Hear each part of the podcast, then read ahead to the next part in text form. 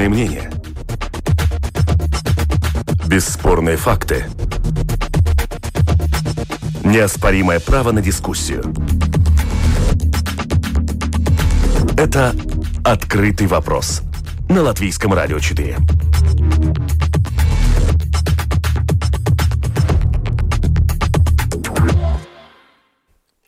Здравствуйте, вас приветствует Марина Ковалева. В эфире дискуссионная программа «Открытый вопрос». Германия на полгода председатель в Совете ЕС. В 13 раз в трудное время. Что станет большим вызовом? Найти пути выхода из экономического кризиса, вызванного пандемией COVID-19, или заключить сделку с Великобританией по Брекзиту? Как скажется председательство Германии в ЕС на проекте «Северный поток-2»? Что из обозначенных приоритетов может остаться за бортом? Организация Объединенных Наций в этом году отмечает юбилей. Вот уже 75 лет ООН призвана поддерживать и укреплять мир и международную безопасность. Мир меняется, правила остаются, но порой игнорируются. Какие вызовы стоят перед ООН? Что нужно сделать, чтобы солидная организация не оказалась бы сторонним наблюдателем, а была бы действенным координатором многостороннего сотрудничества? Это те вопросы, которые мы обсудим сегодня с уважаемыми экспертами. На прямой телефонной связи Элена Враблевска, доктор политологии, руководитель программы обучения «Международные отношения Европа» Рижского университета Страдания. Здравствуйте, Элина. Добрый день.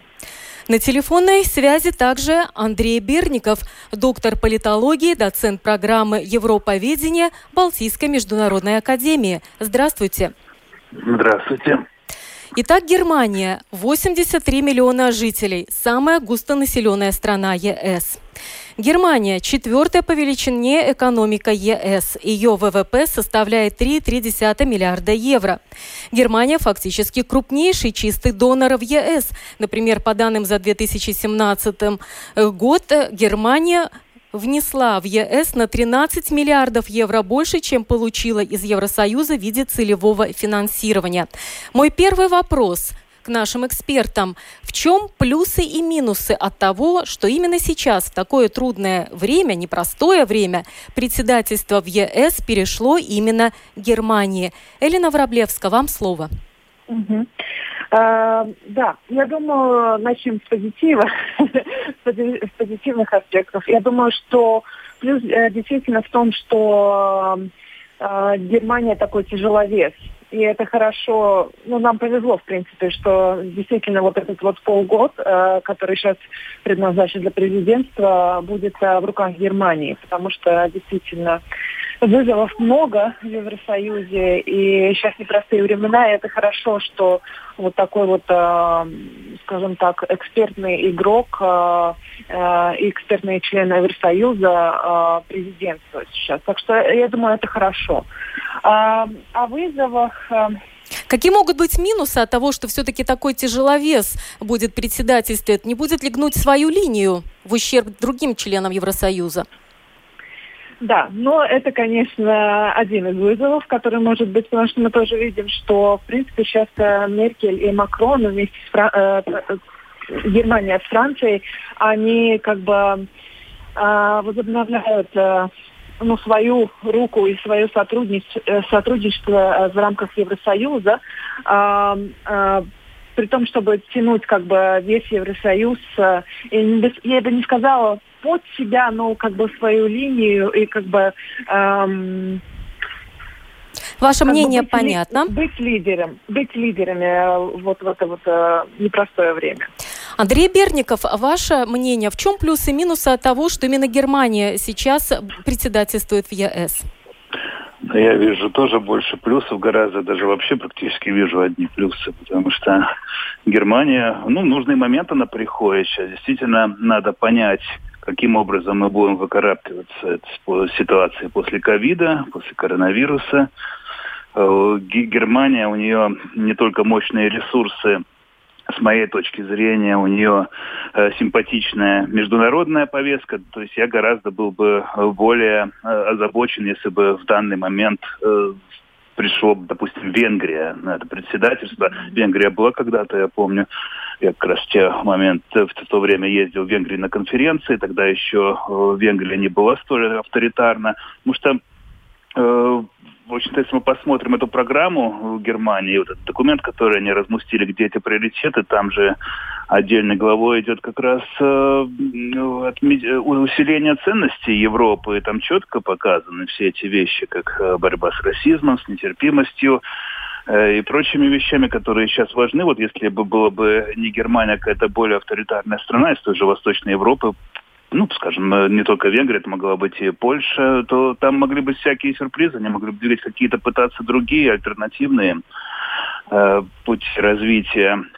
В целом, я вот прочитав эту э, программу, где э, там получается, ну, шесть приоритетов, в которых Германия будет двигаться, она мне, она, в принципе, они мне все нравятся. Я там более компетентно могу высказаться по, эм, по отдельным пунктам, например, там, по инновациям, по, э, по политике данных, потому что это очень важно на данный момент. Там Германия продвигает такие довольно новые интересные тенденции, в том числе независимость, этот так называемый дигитальный суверенитет – что довольно новый акцент.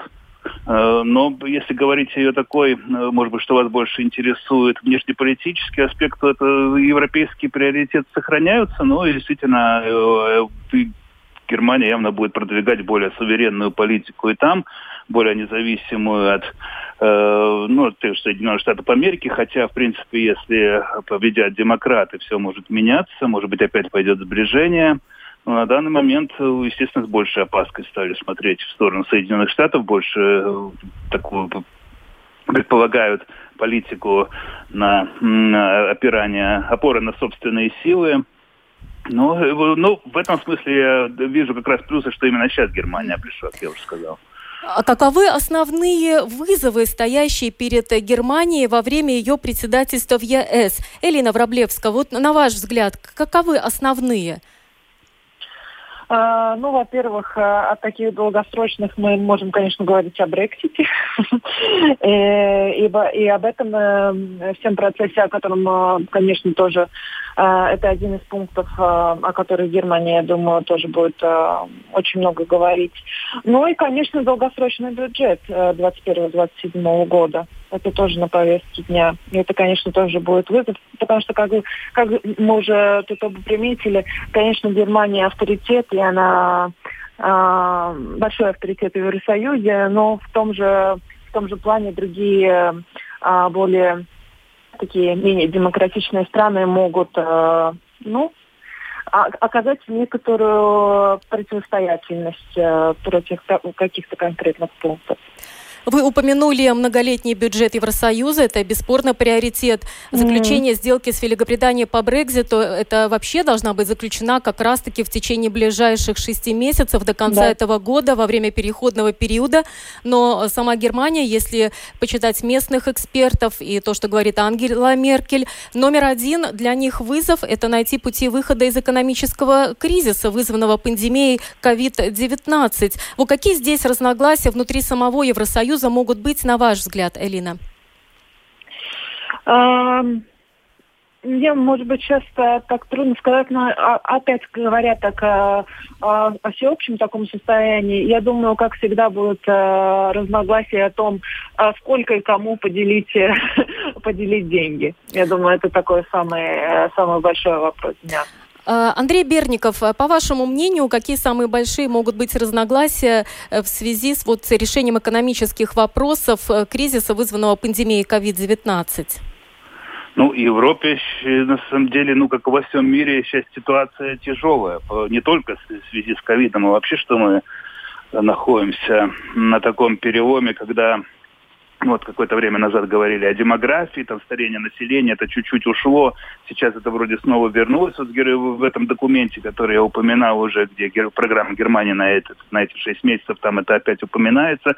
Но еще большие проблемы как раз э, с молодежью, с ее занятостью, Э, ну, э, многие исследования э, свидетельствуют о том, что действительно молодежь сейчас, если говорим про Европу, ну, самая уязвимая э, прослойка населения, и, в общем-то, они более уязвлены, чем даже пожилое поколение, потому что пожилое поколение все-таки, по крайней мере, в странах старой Европы защищено. Э, с социальными гарантиями, пенсиями Европа и молодежь, она вся работает, э, даже творческая, даже образованная в основном на фрилансе каком-нибудь, на кратковременных контрактах, без социальных гарантий. Это огромный вызов. Это, естественно, понимают все больше и в Европе, а в Америке уже мы видим эти социальные потрясения, потому что я ну, здесь полностью, полной ответственностью готов заявлять, что там Black Lives Matter это не только о расизме.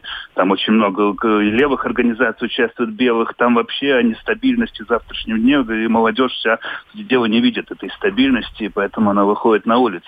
Это и затрагивает и Европу. Э, в, в этом документе э, на, на 6 месяцев эта проблема актуализирована. Молодежь выделена как особая группа, как приоритет социальной политики.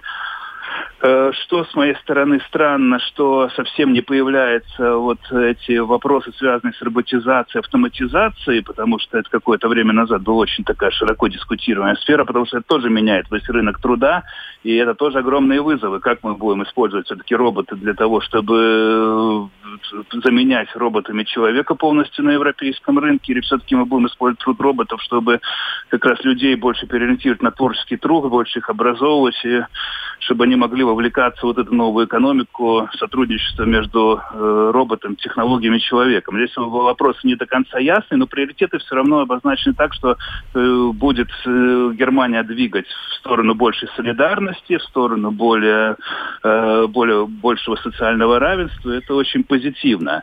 Э, в моей сфере еще вот какой вызов, э, это более узкая сфера, но она очень важна. Это вот данные.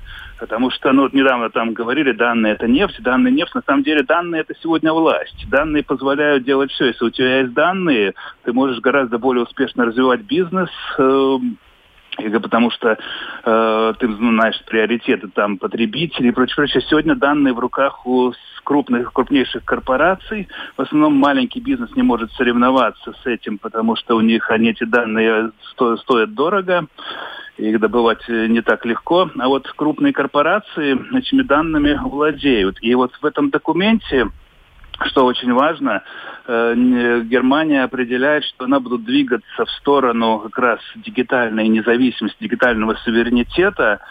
И упомянута, упомянута даже такая программа, которая вот какое-то время назад еще считалась такой, ну, как бы альтернативной, довольно маргинальной, хотя на нее многие ставили успех, но сейчас она появляется конкретно упомянута. Это Гея X – это создать инфраструктуру данных, независимую полностью от американских и от э, э, китайских облачных технологий. Это очень важный момент, потому что в основном данные в руках Америки, там, допустим, э, Amazon – э, вот его сервисы облачные, они практически владеют информацией почти э, половины населения. Дальше идут там Microsoft, у них там э, тоже огромный процент, потом Alibaba китайский, ну и прочее, прочее, прочее. Вот Европа хочет эту проблему решить, поскольку волна еще такая идет э, на Западе, что э, да, данные это власть, они дают возможности прогнозировать там и сям, э, улучшать бизнес-модели и прочее, и прочее. Но вот сейчас э, э, столкнулись вот как раз в связи с этими протестами везде, что данные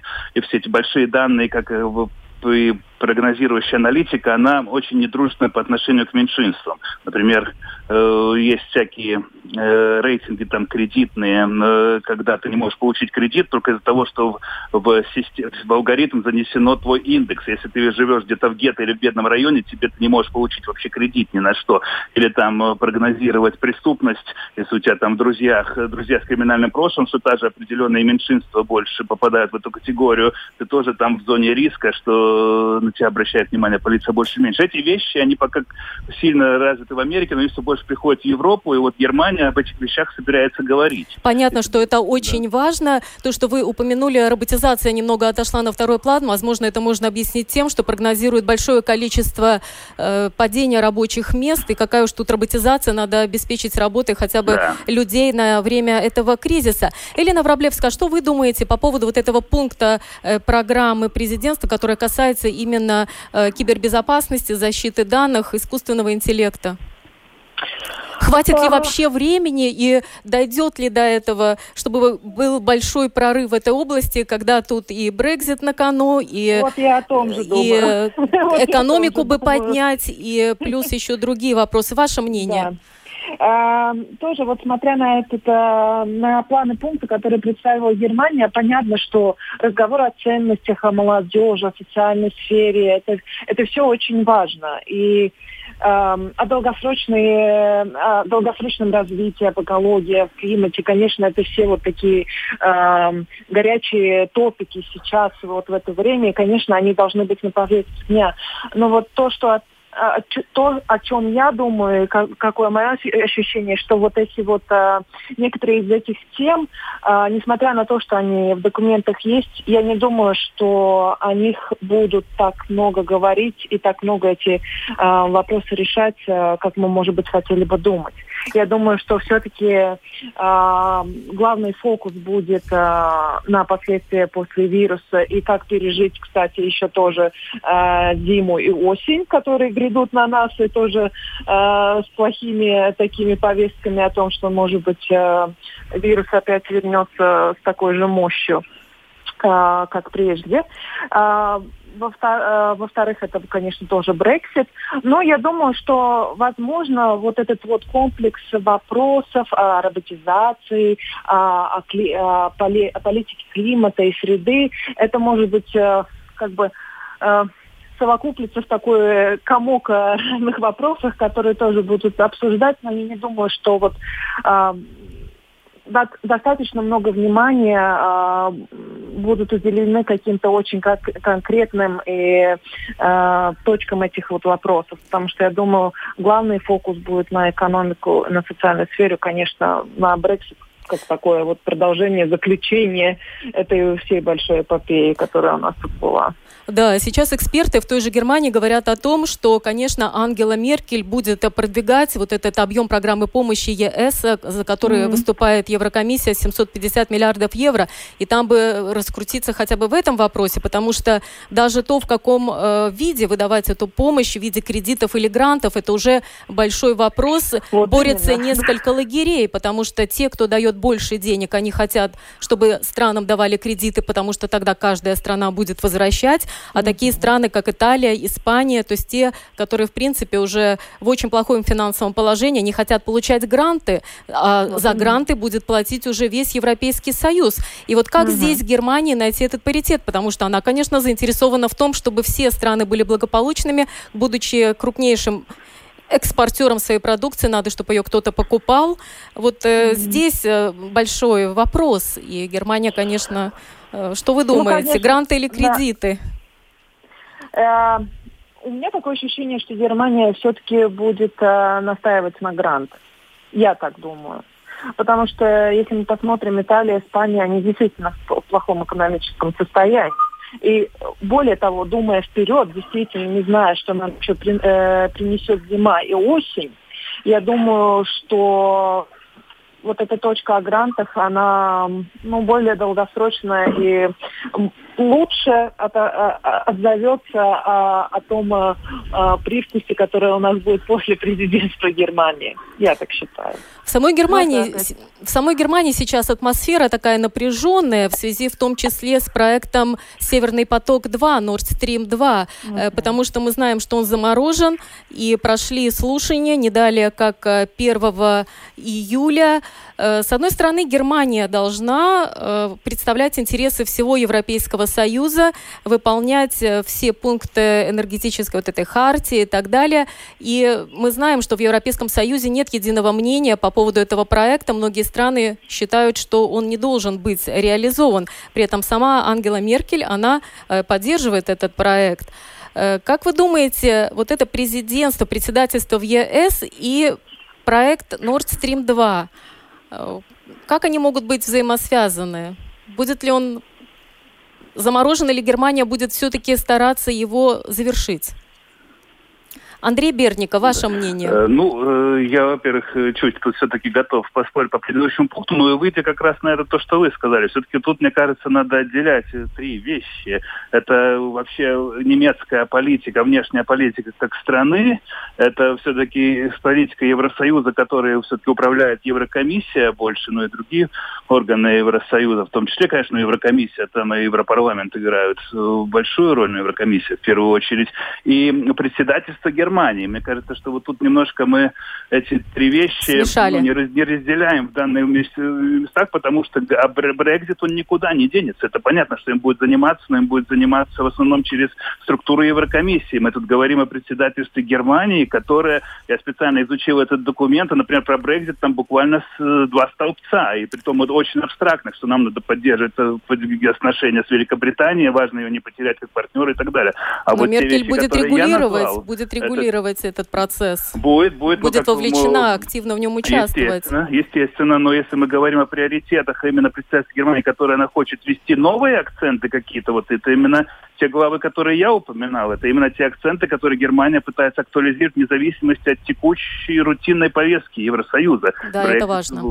Брекзит будет естественным образом продолжаться, естественным образом будет решаться этот э, поток Северный поток, и там это в основном будут, наверное, там сталкиваться разные интересы, э, в том числе, там, естественно, у Германии в этом смысле, возможно, там есть противоречия и со странами Восточной Европы со многими, но там будут это решать на уровне внешней политики Германии как отдельной страны, а приоритеты, говоря, я как раз тут вижу, что те темы будут двигаться, потому что, ну, возьмем Латвию, например, все-таки этот э, Германия президентствует именно э, в, в Совете, ну, в Совете министров, грубо говоря, Евросоюза, это же представители как раз 27 государств, министры. Я, например, считаю, что те приоритеты, которые вызнала Германия, они очень сильно идут в тому, что делает сейчас Латвия. А если мы посмотрим, что Поясните. делает там ну вот, допустим, э, не, не в сильном противоречии, но Латвия сильно отстает. Допустим, э, вот эти программы, то, что выпустили ВАРом там, по внедрению искусственного интеллекта, они в основном такие очень оптимистичные по использованию там, данных и технологий. А Германия сейчас ставит больше акцент на этическое э, использование данных, что просто не важно, не только важно научить людей создать специалистов, которые это используют эффективно для развития экономики, а важно, чтобы эти данные использовались этически. И это очень важно, допустим, противоречие противоречие с американской раньше политикой. Сейчас же в Америке тоже там все с этим сражаются. Амазон вот э, отказывается больше производить эти технологии для распознания лиц из этих протестов. Я считаю, что волна вот этих э, протестов и неудовлетворенности молодежи, она будет играть очень сильную роль. Просто, э, ну, возможно, это заглохнет после выборов, а возможно, наоборот, обострится. То есть мы это не знаем. Но Германия, это, мне кажется, чувствует, как приоритет выдвигает эти все темы. А Брекзит, ясно, естественно, это будет приоритет. И вместе с Еврокомиссией будет Германия работать. Спасибо. Элина Вороблевска, ваше мнение по поводу вот проекта Nord Stream 2, что может быть дальше в связи с тем, что сейчас происходит? А, да, я соглашусь э, с, со своим собеседником о том, что тоже, я думаю, тут надо разделить э, действительно Nord Stream 2, и это как э, ну, такое внешнеполитическое дело Германии и президентства Германии ЕС. Конечно, всегда, когда у нас э, вот такие вот мероприятия или долгосрочные мероприятия, как президентство и там э, всякие официальные и неофициальные встречи, конечно, эти темы там могут быть подняты. Я думаю, они будут там подняты. Но я считаю, что это не будет э, на таком очень э, официальном уровне. И я думаю, что даже если что-то будет решаться, это будет за кулисами.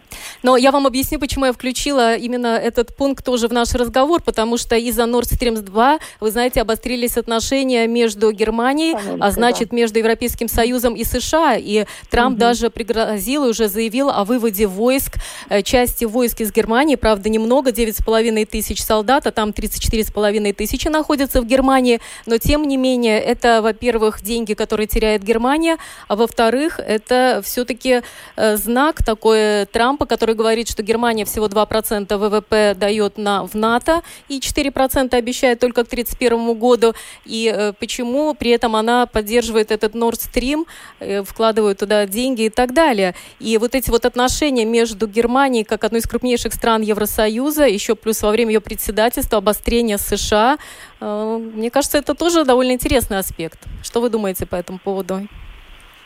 Именно с США отношения. А, да, если опять э, отношения с США, конечно, а, это больше, мне кажется, надо смотреть даже не э, в контексте Евросоюза, а в контексте действительно НАТО.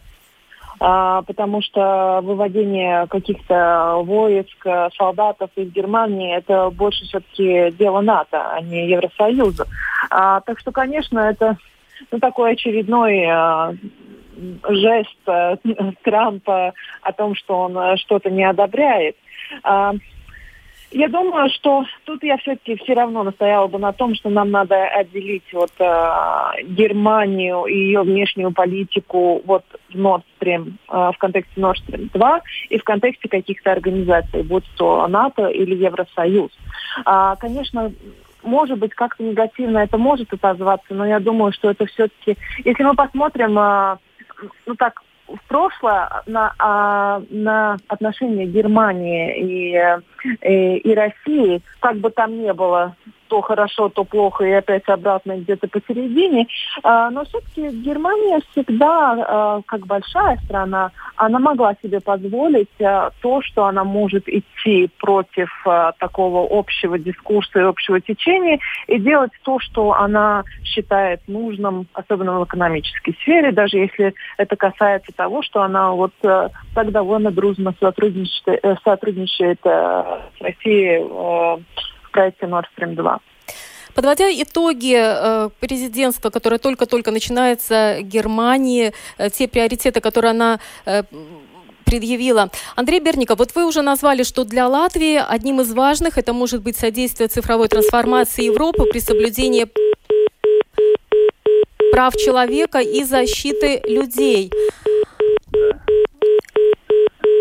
странный гудок. Да, а скажите, пожалуйста, скажите, пожалуйста, помимо этого приоритета, какой вы еще считаете важен именно для Латвии? Э, не, ну, да все приоритеты важны. У него первый приоритет как раз преодоление пандемии, где там большой акцент на э, как раз эм, так, чтобы ну, помочь прийти в себя малому и среднему бизнесу для Латвии. Это очень важно. Э, ну, там они много еще говорят о минимальной зарплате и прочих вещах.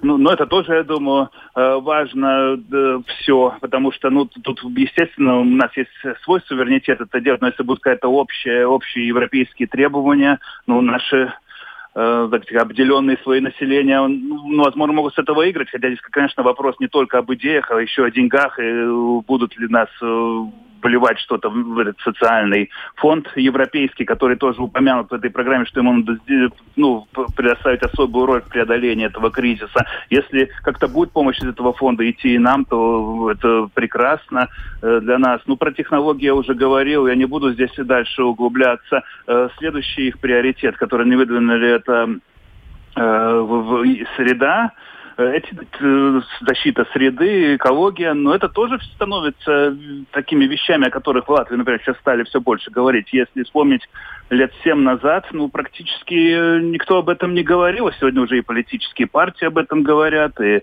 э, сегодня и в, в политики об этом говорят. То есть, наверное, и дошло это до нас. Ну и последние эти вещи, которые касаются внешней политики, создания какой-то общей внешней повестки. Это тоже, естественно, э, для нас важный пункт, поскольку, ну, я считаю, что мы на каком-то таком немножко распутье стоим. С одной стороны, мы привыкли, что Америка всегда с Европой, и хорошо бы так, чтобы оно и оставалось, но э, здесь все зависит, кто победит на следующих выборах, это понятно, и поэтому Европа ну, уже обязана задуматься о том, все-таки, о каких-то альтернативных моделях на случай, если все-таки Америка будет уходить в большую изоляцию, из самоизоляцию внешней политики. Но это тоже пункт, который важный, который несколько лет назад не особо не осознавали наши политики. Я помню, когда я был на дискуссиях, там были всякие депутаты из Сейма, в том числе, ну тогда был, я помню, Лоли Тачигана там выступала как раз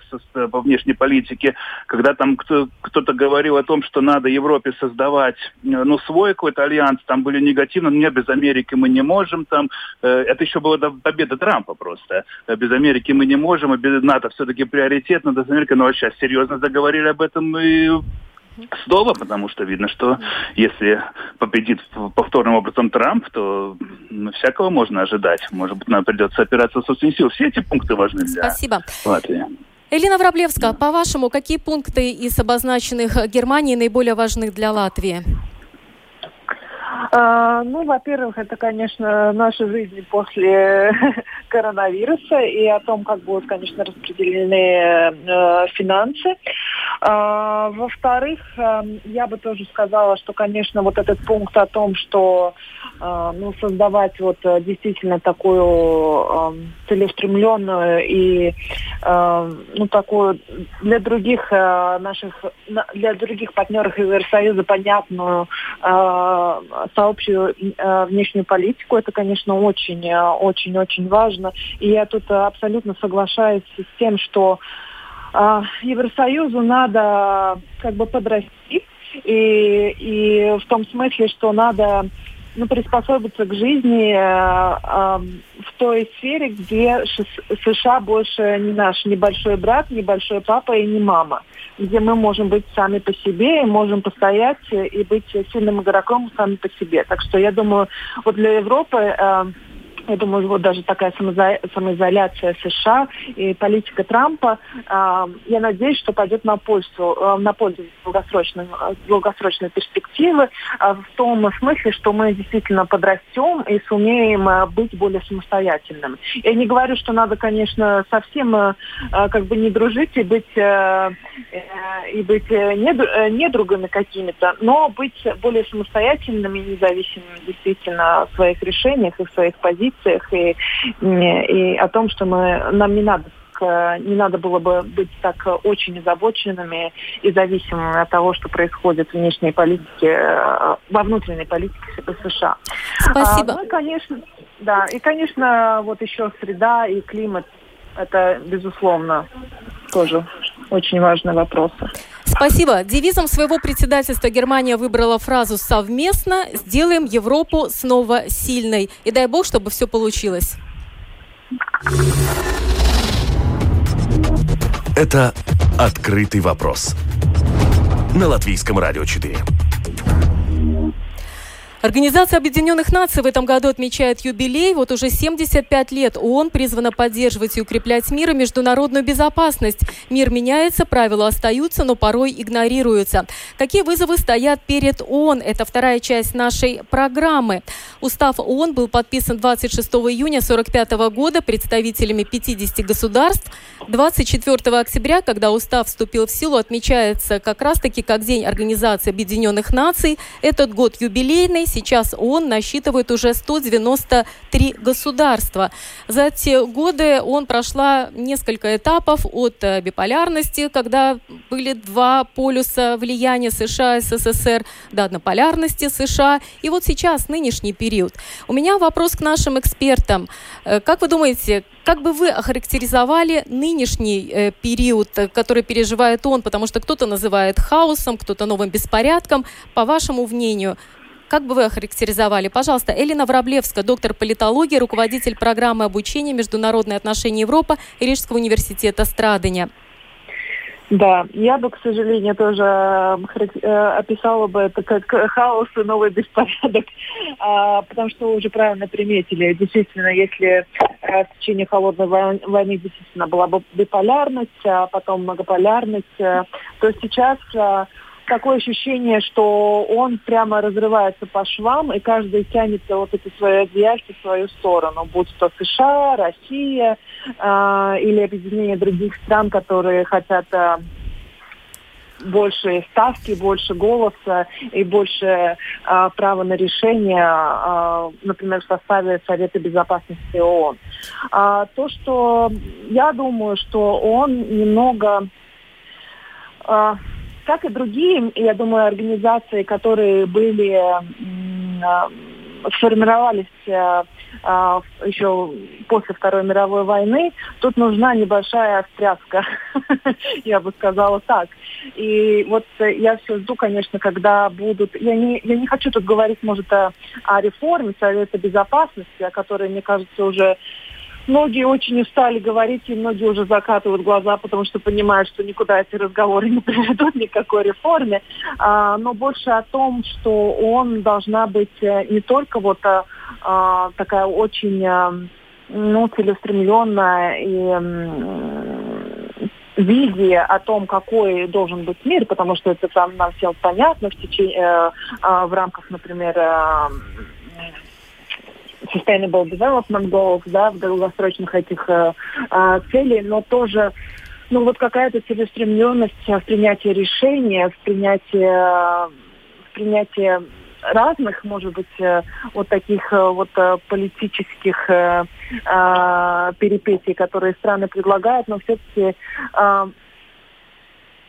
вот не только вот на бумагах, чтобы все было ясно и целеустремленно, но тоже в том, что он делает. И мне кажется, вот дела – это то э, слабое звено ООН, которое сейчас представляет более всего таких больше Вопрос... дел, меньше разговоров. Андрей да. Берников, доктор политологии, доцент программы Европоведения Балтийской международной академии. Ваше мнение, на каком этапе сейчас находится ООН?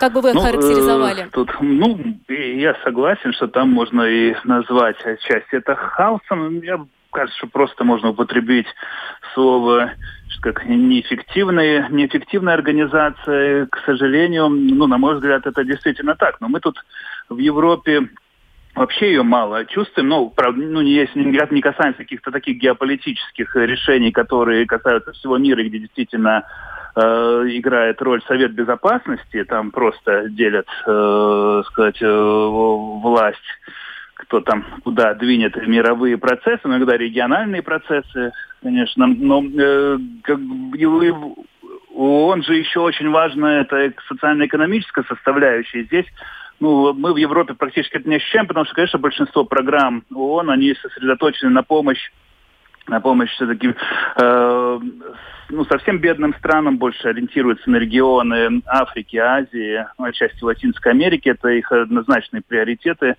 Э, но даже здесь я, в общем-то, хотел бы большего эффекта ожидать от ООН, беря внимание, что, естественно, очень много гуманитарных программ, которые помогают э, людям выживать в жутчайших условиях. Там и победила все-таки ООН там многие болезни, помогла победить и решила где-то проблемы бедности, но все равно не искоренили. И все равно эти страны продолжают находиться, беднейшие регионы продолжают находиться в жутком состоянии. А ведь ООН это супер богатая организация. То есть, и на мой взгляд, что беря внимание, какие у них средства в руках, какие там э, суммы на этих программах висят, то есть мне кажется, что там можно все сделать гораздо более эффективнее, потому что, да, каких-то э, какие-то вещи помогают решить. Ситуация не такая ужасная в этих беднейших странах, но она все равно ужасная. И, то есть, и поэтому здесь нужно говорить, конечно, об эффективности, и мне это кажется, эффективность недостаточная. То есть многие критикуют ООН там в излишней бюрократизированности, кто-то говорит там о коррупции. Я сильно не изучал эти вопросы, но предполагаю, что там чего угодно может быть, поскольку э, поскольку, ну, в общем-то, организация явно громоздкая, явно не совсем адаптирована к сегодняшним вызовам, и много чего красивого на бумаге, а на деле вот эти улучшения не всегда чувствуются. На бумаге там тоже очень много чего красивого, там, допустим, там всякие они вставляют там и по правам человека, и гендерные вопросы, но это все равно у них все, все равно у них как-то на уровне риторики больше. Ну, вот но вот Антонио Гутерриш, это глава ООН, э, он э, жалуется на то, что не хватает, помимо целеустремленности и масштабности, эффективных рычагов давления. Э, в том числе, например, и не хватает рычагов быстрого перераспределения средств, которые сейчас в принципе невозможно из одной программы направить на другую, вот как это было с ковидом, когда нужно было срочно действовать. И многие критикуют ООН, что сами страны стали думать о том, как спасти себя, как оградить себя от этой болезни, но ООН оказалась в этой ситуации фактически сторонним наблюдателем, хотя располагает большими ресурсами, и все в частности из-за того, как вы, Андрей, сказали, из-за того, что громоздкая организация и очень трудно быстро перераспределить ресурсы. Ну, в том-то и дело, я об этом как раз и думал, прежде всего, что, опустим, роль э, в ковиде, коронавирусе. Тут э, ну, неоднозначно Э, то есть тут скорее национальные государства справлялись, ну, как-то сами по себе. Э, с некоторыми э, государствами случился полный там позор, как с Италией. И, ну, то есть действительно там люди ждали помощи, ничего не получалось, все отвернулись. То есть и здесь я вот как раз считаю, здесь и надо прийти вот таким организациям, как ООН, на помощь, и действовать быстро. И мне кажется, что сегодня это позволяют и технологии этот процесс оптимизировать. Но там какая-то, судя по всему, нереальная бюрократия Ну, то есть там, естественно, эта организация требует реформы на уровне вот. Совета Европы, на уровне вообще просто всех программ. Вот говоря о реформах, я понимаю, что это вопрос крайне э, сложный, но э, как нужно было бы реформировать прежде всего, чтобы было эффективно? У вас есть какое-то представление, Андрей? Ну, э, механизмы-то опробованы допустим, в частном секторе эти механизмы опробованы довольно хорошо. То есть, там, если мы сравним там любую мультинациональную корпорацию, взять там и не знаю, тот же Amazon или, или Facebook, но они очень умеют э, адаптироваться и быстро реагировать. Но эти же модели, они опробованы, почему их не, пере, не перенять государственным структурам и как раз межгосударственным э, структурам? Вот это э, другой вопрос, почему не заинтересованы все-таки чиновники эти эффективные методы как-то внедрять. Естественно, тут разные приоритеты. С одной стороны, здесь речь идет о прибыли, а здесь о социальных, о решении социальных вопросов, ну, значит, надо на эту, ну, как-то повернуть эту повестку дня, что социальные вопросы не, то, не менее важные, а более важные, чем прибыли. Все-таки смотреть, как оптимизировать. Очень же много, на самом деле, менеджмент такая живая дисциплина, как есть в таких условиях. Ее везде там преподают, там вот сейчас по с нашим министерством ходят, преподают лин, как лучше оптимизировать работу и так далее. Но почему-то все равно государственный сектор, он отстает очень сильно от частного в этом плане. Она, хотя, в общем-то, если была бы воля, то это можно попробовать поставить. Конечно, нельзя просто переводить на какую-то коммерческую основу. Тут социальный вопрос совсем другая сфера. Но методы управления именно внедрять можно, если будет воля. Елена Вороблевская, ваше мнение, что бы надо было реформировать реформировать в первую очередь в ООН? А, да, но если мы говорим о бюрократии, то, конечно, эту бюрократию создают сами страны, сами члены ООН. А, если мы на это посмотрим, тогда им, а, конечно, с одной стороны даже выгодно, что есть такая тяжелая бюрократия, такой бюрократический аппарат, потому что таким образом те страны, особенно те, которые очень держатся за свой суверенитет и не хотят, чтобы даже малейшая доля от а, а, процесса принятия решения ускользнула из их рук, им очень э, выгоден такой тяжелый бюрократический аппарат, вот как написано в бумаге, так и пойдем и не налево, и не направо, потому что это позволяет сохранять, э, ну, хотя бы иллюзию какого-то контроля и какой-то неменяемости и стабильности. Так что, во-первых, если мы говорим о ну, все равно какой реформе в, в ООН, будь то бюрократический или Советом, в Совете Безопасности, это прежде всего а, зависит а, от самих стран, насколько они готовы доверять друг другу и, а, ну, как бы вот создавать какое-то, ну, общее, а, общее какое-то уже более доверительная, э, доверительная, доверительная атмосферу между собой. А если по поводу финансов в ООН, то, конечно, если мы так смотрим, денег очень много. Но если мы посмотрим на то, э, сколько много операций, сколько много целей, и насколько а, масштабные вот эти вот все операции, тогда, конечно, эм, денег за мало. Да. Это, конечно, тоже. И, как всегда, большинство этих денег, конечно, уходит на бюрократию. Да. Пришло время назвать, конечно, эту цифру, потому что бюджет ООН это 3 миллиарда долларов, плюс еще отдельная программа на миротворцев, и 22% mm-hmm. этой суммы приходится на долю США, то есть она является донором, но она постеп... тянет. да, она тянет, но постепенно уже подтягивается и Китай, который по взносам обогнал да. Японию. И, кстати, вот многие эксперты указывают на то, что Китай как-то так тихо тихо, тихо, тихо, но он все больше расширяет свое влияние в ООН, подкрадывается. И вот только один пример, что из 15 агентств ООН китайцы возглавляют уже 4. Для сравнения, те же США, которые сейчас самые крупные доноры, 22%, они возглавляют всего одно агентство. И здесь вот э, есть угроза как бы в том, что э, свои сети расставив везде, где только можно, это будут продвигать разные так скажем, проекты, которые пойдут на укрепление автократии. Вот как вы думаете, это преувеличено или в этом угроза какая-то есть? Вот что вы думаете об этом, Элина? Я, я скажу так. А, понятно, что в такой организации или в, в, любой международной организации, в том числе в ООН, а, насколько мы демократич, демократичными, либеральными не будем, всегда должен быть главный. Ну, это так просто есть. Всегда должен быть какой-то э, центр или полюс, э, вокруг которого все движется, который все сдерживает вместе. А сейчас, вот, особенно по, после 90-х годов, это был США. Понятно, если Трамп во всех сферах э, США употребляет и э, вот, распространяет такую э, политику изоляции, то это может быть Китай, это может быть любая другая страна. Но если США э, выводит себя из повестки дня, как бы выводит и закрывает дверь Э, которая была все время открыта между США и ООН, то кто-то откроет свою дверь, и кто-то займет место США. Это просто, как, я не знаю, э, как закон природы. Не будет США, будет сейчас Китай. Андрей Поэтому, Бертников, что вы думаете по этому поводу? Э, про Китай, да? Кто будет Именно... лидером? Кто должен быть лидером в ООН? А, Нужен ли ну, вообще такой лидер? Или потому что сейчас же все говорят, что можно и без лидера, можно путем многостороннего сотрудничества, диалога между э, разными э, сторонами, в том числе и публичного НГО, НВО и так далее.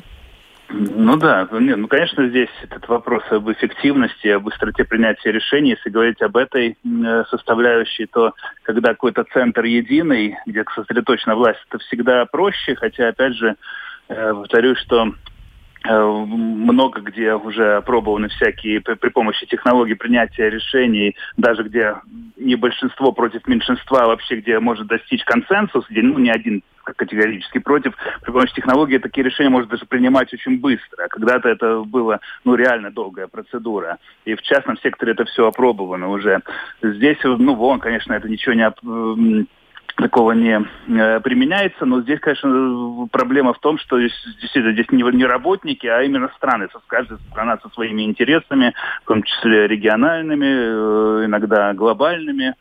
И здесь это все э, менеджировать довольно трудно. В этом смысле, с точки зрения быстроты принятия решений, лидер э, наверное, э, помог бы. И как пока это было Соединенные Штаты Америки, вроде, по крайней по крайней мере, из нашего региона, ну, вопросов не было, люди были относительно удовлетворены, ну, по крайней мере, политические элиты, и, ну, ну, и, может быть, даже большинство населения тоже с этим было согласно. Теперь, когда США отойдет, и вдруг на это место будет претендовать Китай, что абсолютно я не исключаю, здесь могут быть разные вопросы. Китай хитрое государство, что тут э, скрывать. Они э, все время в общем-то, ну, в отличие от многих других, допустим, стран, которые тоже пытаются бороться за лидерство, они все время так вроде бы как сбоку, вроде бы по, по чуть-чуть ни с кем не обостряя отношения, но они свою повестку двигают очень интенсивно и всегда двигали.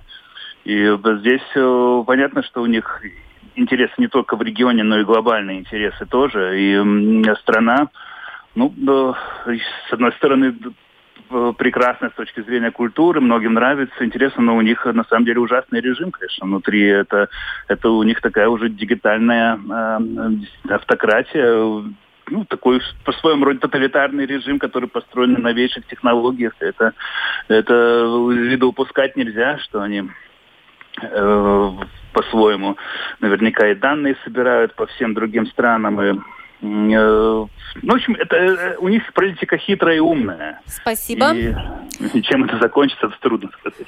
Да. Спасибо. А я только Нет. добавлю, что по случаю своего 75-летия Организация Объединенных Наций инициировала масштабный опрос общественного мнения о роли организации и о том, на каких направлениях необходимо активизировать ее деятельность в будущем. Если вы хотите высказаться и свои идеи изложить, вы можете зайти на домашнюю страницу ООН, там есть э, раздел и на русском языке, и за заполнить соответствующую анкету. Спасибо. Сегодня мы обсудили приоритеты э, Германии на посту председательства в ЕС, а также юбилейный год для Организации Объединенных Наций. С нами в эфире были Элина Враблевска, доктор политологии, э, представитель Рижского университета Страдания, и Андрей Берников, доктор политологии, представитель Балтийской международной академии. Программу подготовила и провела Марина Ковалева. За операторским пультом была Регина Безаня. Спасибо нашим гостям. Спасибо. И спасибо вам за то, что слушали.